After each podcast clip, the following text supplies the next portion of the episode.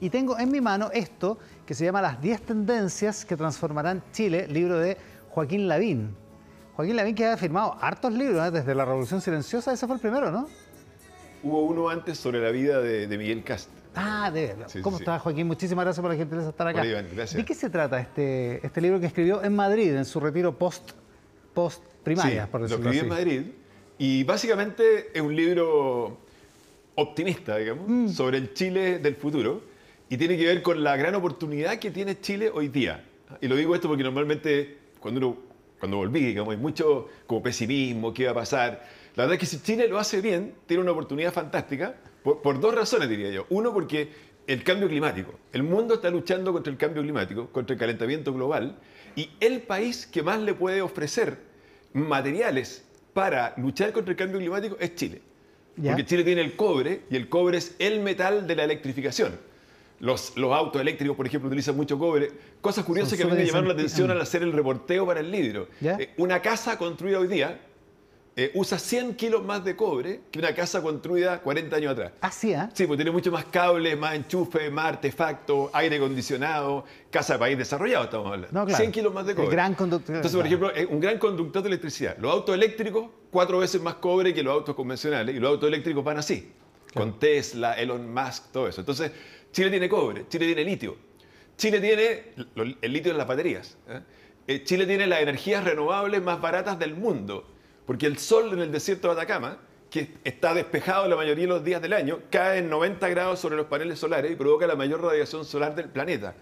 Por lo tanto, la energía solar es muy barata y la energía eólica en la Patagonia, en Magallanes, con los vientos que tiene, también produce energía eólica muy barata. Y eso hace que otras tecnologías que son hasta ahora eran caras y que son claves para el futuro, como la desalación, o sea, desalar agua de mar, para el consumo humano y para la agricultura. O el hidrógeno verde, por ejemplo, hoy día con el costo de energía renovable barata pasan a ser tecnologías muy posibles de utilizar hacia el futuro. Claro, el, hidrógeno verde que es hidrógeno producido con energía, porque necesita, es súper intensivo en energía, pero que esa energía sea renovable, por. Claro, el, hidrógeno verde consiste en separar ¿ah? a través de la electrólisis el hidrógeno del oxígeno del agua, pero con, usando para eso energías verde, en el fondo, claro. Y la desalación consiste en una cosa, una cosa. La desalación consiste en un, en un tubo en el mar, digamos, en que con energía tú empujas el agua de mar salada y si esa contra unas membranas, contra una membrana. Y la sal queda a un lado y el agua, por así decirlo, pura para consumo humano, queda al otro lado. Y para la agricultura, eso, para todo. Eso ya va a ser una realidad en grande en Chile en los próximos años, pero para eso hay que hacerlo bien. Lo que, ahora, este libro parte de una idea contraintuitiva, o, tal vez quizás sí contraintuitiva, que es que y, lo dice usted en el, eh, en el libro, mucha gente empezó a escribir cartas diciendo en qué momento se jodió Chile, cómo se jodió Chile, cuándo jodió Chile, y usted dice, no está jodido Chile. ¿En qué momento se, le, asiste esa convicción? ¿En qué momento se da cuenta de que Chile, en vez de estar jodido, tiene una oportunidad? Bueno, eso de, de, cuándo se jodió Chile viene un libro. Sí, por cierto, de, conversación en la catedral. Claro, Vargas Llosa, claro, que dice cuándo se jodió el Perú. ¿eh? Entonces, eh. efectivamente, yo me acuerdo que en el Mercurio, cuando partió el tema de la convención constitucional, eh, después del acuerdo del 15 de noviembre, de haber sido, mucha gente, y con la violencia que hubo, digamos, mucha gente empezó a escribir cartas diciendo, Chile ya está jodido, Chile sonó, por así decirlo. O sea, esta gran oportunidad que en algún momento se pensó que Chile iba a ser un país ah, eh, comparable con los países desarrollados, murió. Y la verdad es que eh, yo siempre tuve la impresión que eso es equivocado. ¿ah? O sea, obviamente que tenemos un riesgo grande de que esta oportunidad que está aquí no la aprovechemos. Hay un riesgo grande. Pero si lo hacemos bien, mira, yo estuve a punto de ponerle el título del libro, Las 10 tendencias que transformarán Chile, le iba a poner aquí paréntesis, a pesar de todo. ¿Ya? Y a pesar de todo se refiere justamente a eso, ¿ah? a que Chile está jodido, que no, que sí. En el fondo, la política... A pesar de los chilenos. De, no, no, no, no, no, nunca tanto, ya. A pesar de la política. Porque lo que podría echar a perder esto, de alguna forma, son los desacuerdos. Porque te doy un ejemplo cobre. El mundo necesita cobre. Ya. Porque tiene que electrificarse. O sea, nosotros para, entre comillas, salvar al mundo, tenemos que darle harto cobre. Pero hay gente en Chile que dice, no, a mí no me gusta el extractivismo. Pero como diciendo, oye, pero ¿cómo? Si nosotros, si, la forma de eh, luchar contra el calentamiento global es sacar harto cobre y harto litio y entregárselo al mundo. Sacarlo de manera razonable. Pero obviamente, ahí, viene, el segundo punto. Por descontado, No estemos contra el extractivismo hagamos que la minería sea verde. ¿ah? O sea, ¿qué significa minería verde? Que el cobre se saque, que el agua que use la minería sea agua desalada y que la energía que use la, min- la minería sea energía renovable. Pero si eso es así, hagámoslo. ¿Ah? Entonces, eh, busquemos una fórmula para que efectivamente esto pueda ser una realidad y eso requiere acuerdos. Muchas de las cosas que se están discutiendo en la convención tienen que ver con eso. Ahora, la, pregunta es si el desacuerdo de la política, que podría poner en riesgo este, este buen panorama, eh, es, es un desacuerdo que explotó, estalló, se hizo presente el 19 de octubre, o el de, perdón, el 18 de octubre del 2019, o es un desacuerdo que se, venía, que se venía construyendo en los últimos 30 años de la transición, digamos. No, yo creo que se venía construyendo. O sea, Chile cambió, progresó mucho, obviamente, pero también se fue construyendo un malestar, eso ya lo, lo- lo sabemos todos, digamos. Y eh, la nueva constitución, de alguna manera, tenía que ser la forma para canalizar esa- ese malestar, Claro. dando origen a una. La constitución del 80 duró o va a durar, no sé, 40 años. ¿eh? Eh, La nueva constitución tenía que dar origen, tenía, ojalá que todavía se pueda, digamos, a un nuevo periodo de cuatro o cinco décadas buenas para Chile, en que esto podía ser una realidad, a que Chile fuera verdaderamente sustentable. Aquí se habla que Chile puede ser, lo dice el mundo, no nosotros, los informes, una eh, potencia verde hacia el futuro. Bueno, que Chile sea esto realmente requiere que nos pongamos de acuerdo en ciertas cosas. Si para hacer un proyecto va a haber que pedir per- permisos interminables, porque esta zona es autónoma, la otra también, esta también, aquí vivió gente, entonces tenemos- que pedirle permiso. Y por tanto, eh, resulta que una de las grandes quejas que me decían cuando escribí esto con las personas que hablé, me decían, mira, obtener un permiso ambiental en Australia, que es un país, digamos, bastante preocupado del tema ambiental, un país, uno podría decir, muy preocupado de lo verde, Ajá. bueno, demora tres meses. Aquí en Chile demora tres años. Allá cuesta 300 mil dólares, aquí cuesta 3 millones de dólares.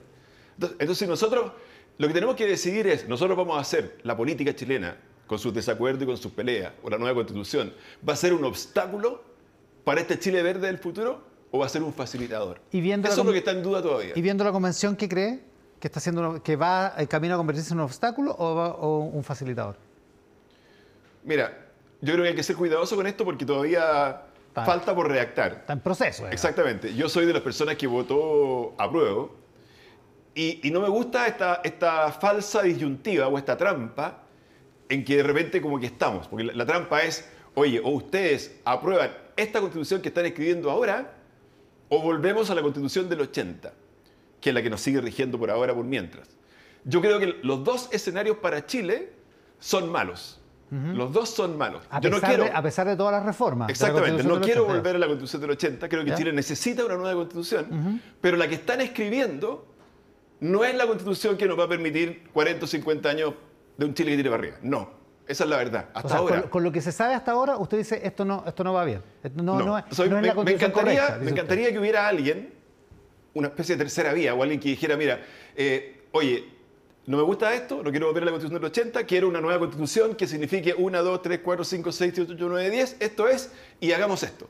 Mm. Ah, Y por ejemplo, rechacemos, pero para que después hagamos esto. O sea, hay que buscar una fórmula que permita salir de esta, entre comillas, trampa de estas dos opciones. Ya, pero así, las cosas, así como están las cosas ahora, esto no va por buen camino, en su opinión. No, no va por buen camino, si quieres lo conversamos, pero obviamente que no va por buen camino. O sea, por ejemplo, eh, no sé, Chile para mí es, eh, que Chile sea una colección de naciones. Es- eso, eso, Chile es una gran nación. Ah, Obviamente que está, están los pueblos, está el pueblo mapuche, está el pueblo aymara, pero hay una gran nación que es la nación chilena. O sea, usted no Entonces, hubiera cuando- votado nunca Cuando por tú, cuando tú le dices a la gente, me gusta más usar la palabra multicultural, porque eso sí. Ah, O sea, eh, cuando la selección de, de Nueva Zelanda hace el, hace el haka, eh, la selección de rugby, tú ves en, esa- el estadio claro. lleno hace el haka, que el haka maorí, ellos se sienten orgullosos de eso. Chile debería sentirse orgulloso también del pueblo mapuche. Y eso tiene que ser así, y está bien eso, eh, poner en valor eso. Pero decir, oye, pero que si tú eres del pueblo mapuche o si tú eres del pueblo aymara, te vamos a juzgar en base a estos criterios. Y en este delito, bueno, si tú eres A, eh, tienes tal pena, si tú eres B, tienes tal otra pena. Esas cosas no. ¿ah? Eliminar el Senado, por ejemplo, es un error. ¿ah? ¿Por qué? Porque, porque eh, el Senado es una, es una cámara del, del Parlamento que le da a Chile estabilidad. Son personas que duran ocho años. Por tanto, van más allá de un gobierno. Son personas que tienen una edad que ya tienen una cierta experiencia. Los que lo Entonces, critican, los que lo critican dicen que la derecha está, o lo que el pensamiento conservador está sobre representado en el Senado. Por, la- No. por el tipo de, de- Bueno, acaba de haber una, elección acaba tiene, una elección. Si, da, lo mismo, pueden, buscar una, otra forma de elegirlo. Me parece bien que se puede llamar Cámara Regional, que sean tres por región, eso no está en cuestión, pero tienen que darle atribuciones. ¿Qué saco yo con tener un nombre bonito, Cámara Regional, si no, no sirve para nada? Ah, entonces, ¿cuál es el problema? El problema es que un presidente de la República, solo con un Congreso plurinacional único, en que el Senado prácticamente no vale nada, eh, concentra demasiado poder la mayoría de corto plazo. O sea, viene un presidente y controla su cuenta que tenga mayoría en el Congreso. Hace lo que quiere. Nombra, tribunal, nombra personas de los tribunales de justicia, nombra... Viene otro después de los cuatro años, cambia todo. Echemos para atrás esto, echemos para atrás. Entonces, deja a Chile a merced o de un Rafael Correa o de un Bolsonaro ¿ah? o, de alguien con rasgo autoritario que puede hacer y deshacer en ese periodo. Entonces, eh, a ver, cuando yo voté a prueba, lo que yo pensaba es, bueno, aquí, aquí va a haber la casa de todo. Entonces, construyamos algo que, que nos una.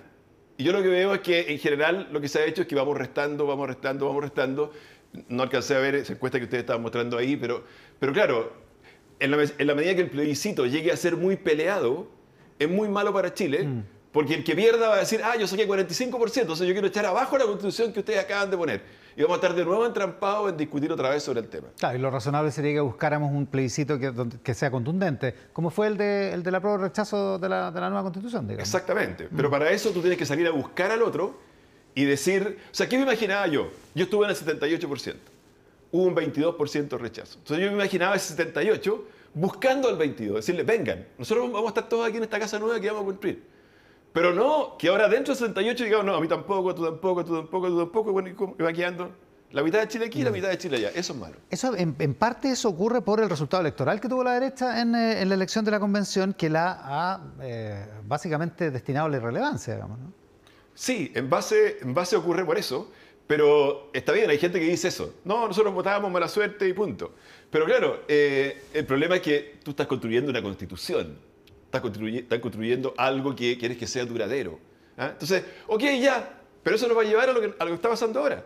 Un plebiscito de salida que va a ser mucho más peleado que el plebiscito de entrada, que incluso no va a estar seguro quién puede ganar, y que el que pierda va a estar diciendo, ah, todo lo que está pasando en Chile ahora es por culpa de la constitución de ustedes, la quiero cambiar. Yo quiero algo que sea estable. ¿Y lo que le porque pasa... la manera de aprovechar esto es con orden, con estabilidad. Lo que le pasa a la derecha en la convención es un problema de los demás o es un problema también de la derecha en la convención? No, obviamente que en gran parte fue un problema de la misma derecha. Fue un problema de la misma derecha de...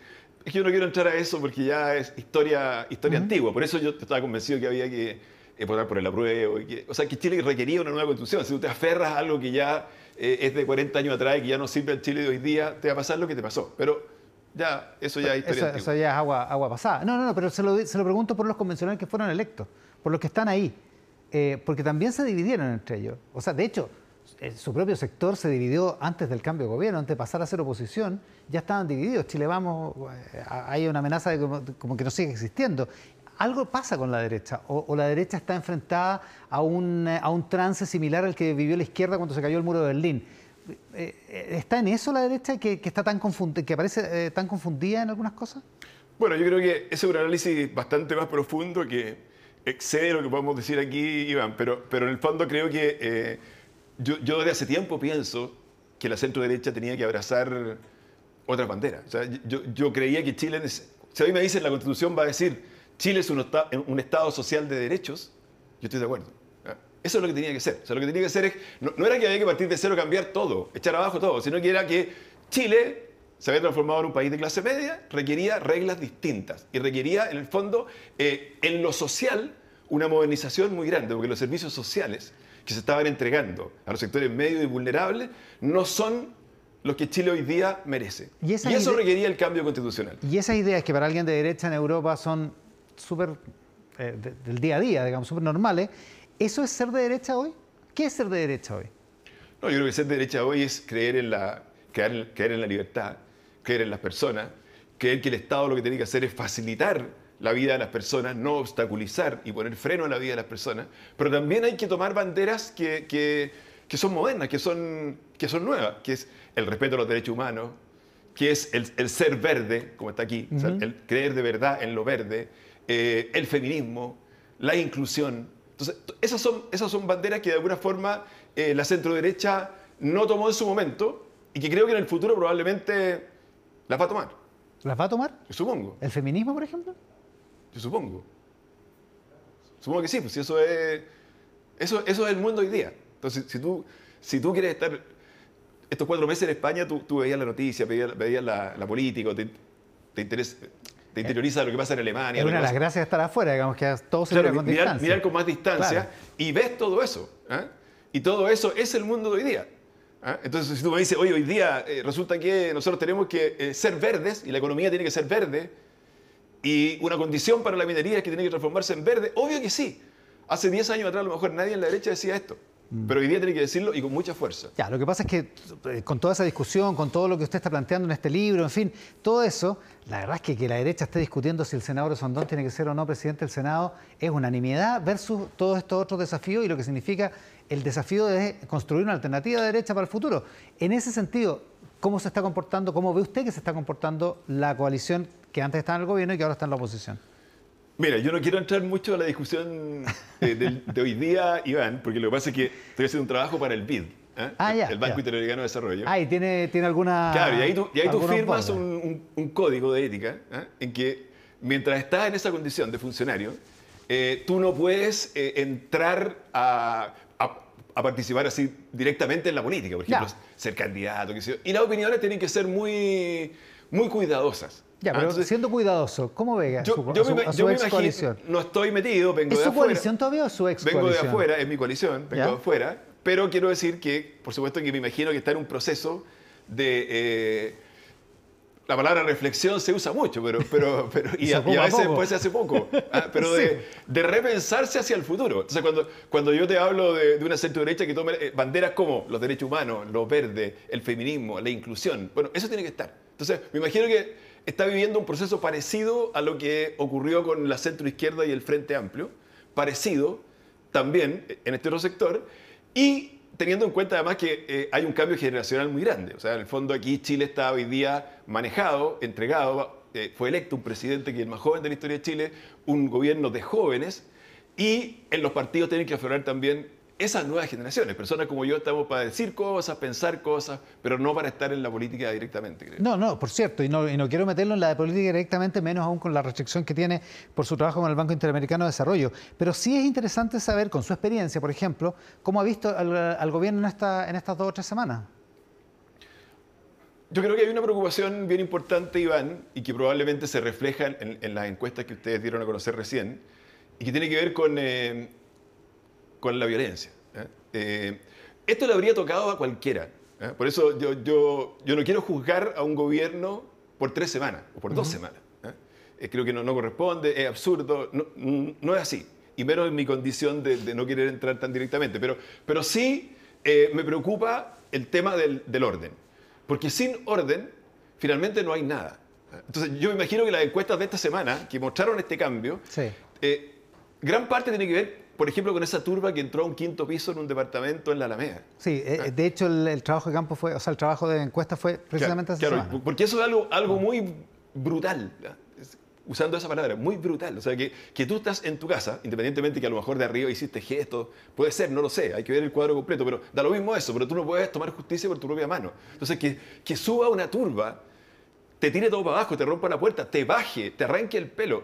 O sea, eso, yo creo que fue, fue, una cosa muy fuerte. Obviamente, está siempre, alguien siempre me va a decir, oiga, pero y la Araucanía y todo lo que está pasando allá, por supuesto gravísimo, y que 40 encapuchados quemen 16 casas. Entonces, en el fondo, tenemos que llegar a un acuerdo de que la violencia no.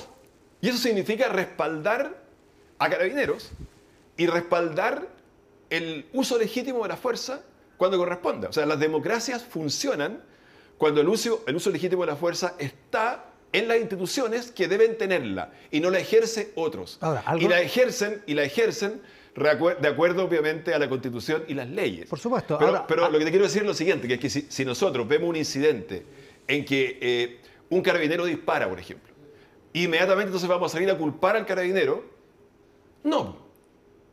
Primero porque hay presunción de inocencia, segundo porque ellos tienen el uso legítimo de la fuerza y tercero porque hay que ver el cuadro completo. Y cuando uno ve el cuadro completo, dice, en realidad, pucha, no le quedó otra.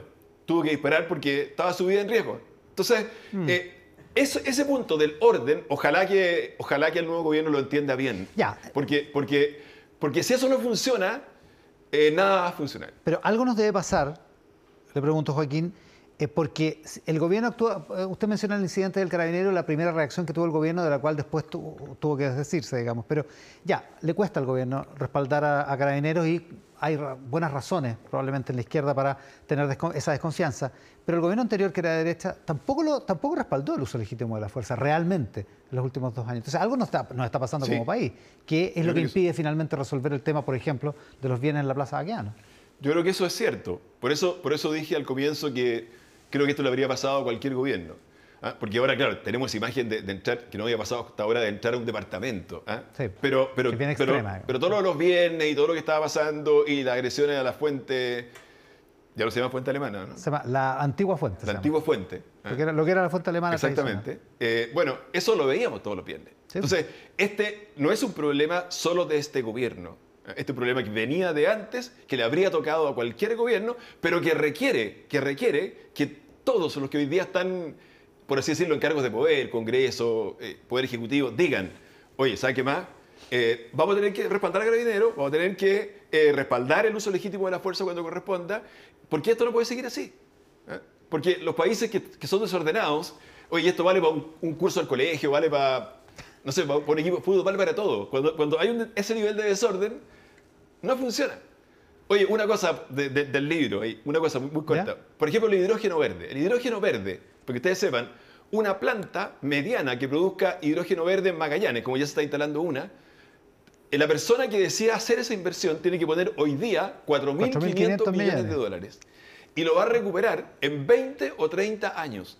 Por lo tanto, esa persona que puso 4.500 millones de dólares, que son estos grandes fondos de inversión, tiene que hacer un acto de confianza en Chile Decir, mira, Chile es un país que sí, yo voy a invertir, voy a obtener ese retorno, me voy a demorar 20 o 30 años, pero confío que este va a ser un país ordenado, que se va a respetar las reglas del juego, que rige el Estado de Derecho, que va a tirar para arriba. Y ese es un acto de, creer en Chile importante, que no son tanto lo que lo están haciendo hoy día. Hay un dato nomás, la República Democrática del Congo.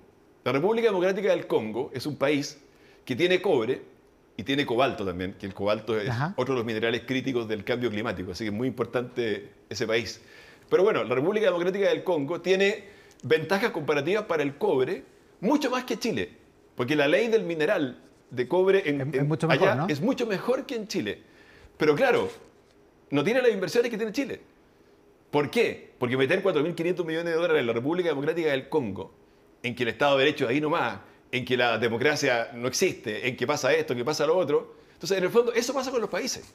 ¿Ah? Tenemos que tener eh, un orden y una estabilidad para que podamos hacer realidad todo esto. Joaquín Lavín, sobre las 10 tendencias que transformarán Chile, su nuevo libro que está presentando después de su periplo, su estadía en eh, Europa durante cuatro meses. Muchísimas gracias, Joaquín, por la gentileza de estar acá. Muchas gracias, Iván, que esté muy bien.